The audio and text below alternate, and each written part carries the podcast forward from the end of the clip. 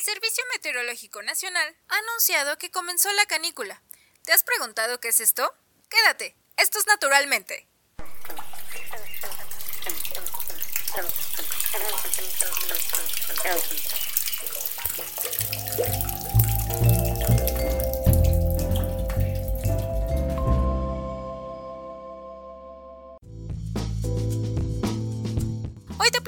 Sobre este fenómeno que muchas veces percibimos pero que no le hemos dado ese nombre o que no es un término tan famoso como otros fenómenos naturales. Comúnmente se le conoce como canícula, sin embargo tiene otros nombres más técnicos como es sequía intraestival, sequía de medio verano o veranillo. La palabra canícula hace referencia a la constelación del Can Mayor que puede ser apreciada en los meses de julio y agosto. Comenzó la temporada de lluvias y dura de mayo hasta el mes de octubre aproximadamente. El comportamiento de esta época se podría decir que es bimodal. ¿Y a qué me refiero con esto? Bueno, pues cuando comienza la temporada en mayo, estaba perdiendo intensidad en los meses de julio y agosto. Sin embargo, vuelve a ascender hasta llegar a su pico, que posteriormente disminuirá en el mes de octubre y lo que hay en este huequito o en este espacio entre los picos de la lluvia es la canícula. Este fenómeno se caracteriza por presentar una disminución de las precipitaciones y un aumento en la temperatura, así como una disminución en la humedad de la atmósfera. Estos eventos se pueden presentar en algunas zonas de Norteamérica, Centroamérica y el Caribe.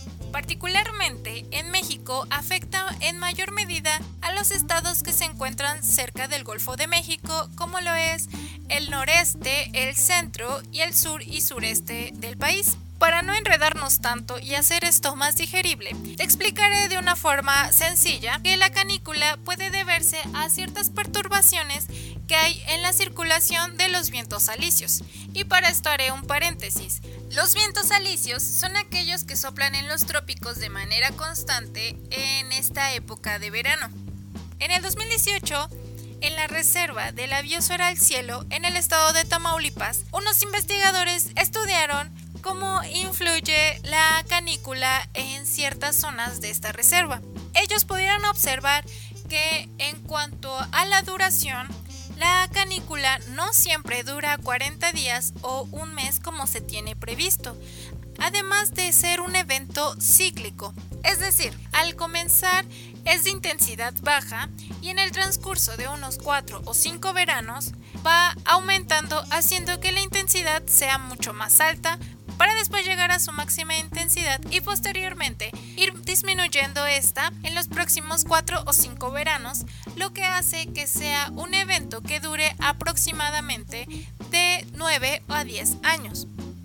Es por esto que dependiendo de la zona en la que te encuentres, la canícula afectará de forma muy diferente.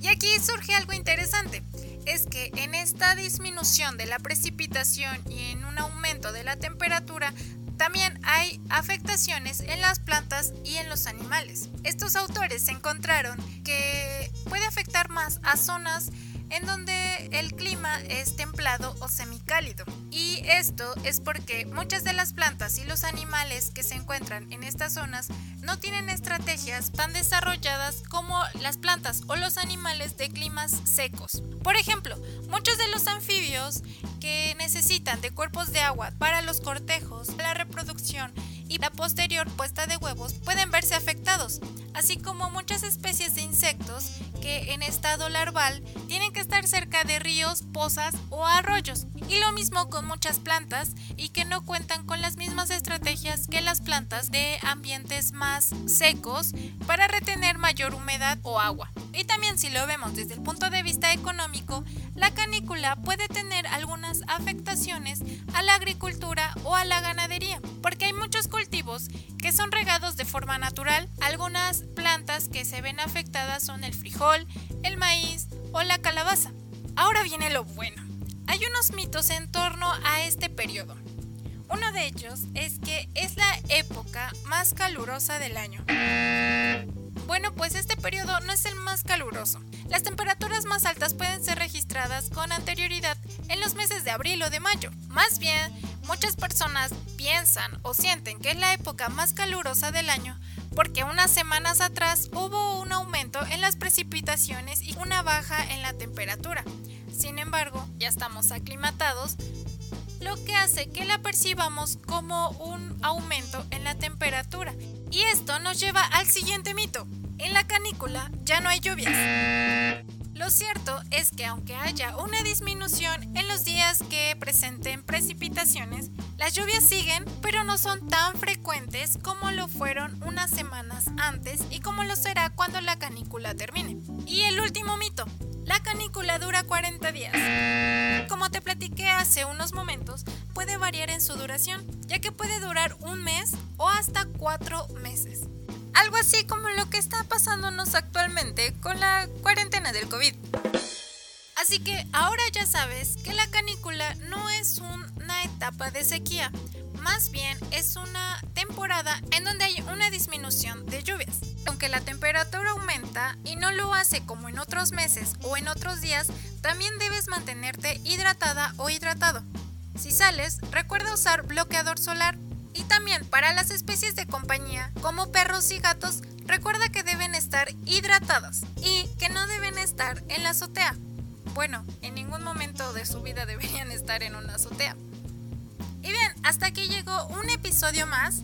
Me voy a ir, pero no sin antes agradecer que hayas llegado hasta el final. Puedes añadirme a tus favoritos o picarle ahí en el corazón para que cuando yo suba un nuevo episodio te llegue la notificación. Por el momento fue todo y yo espero que nos escuchemos en la próxima ocasión. Adiós.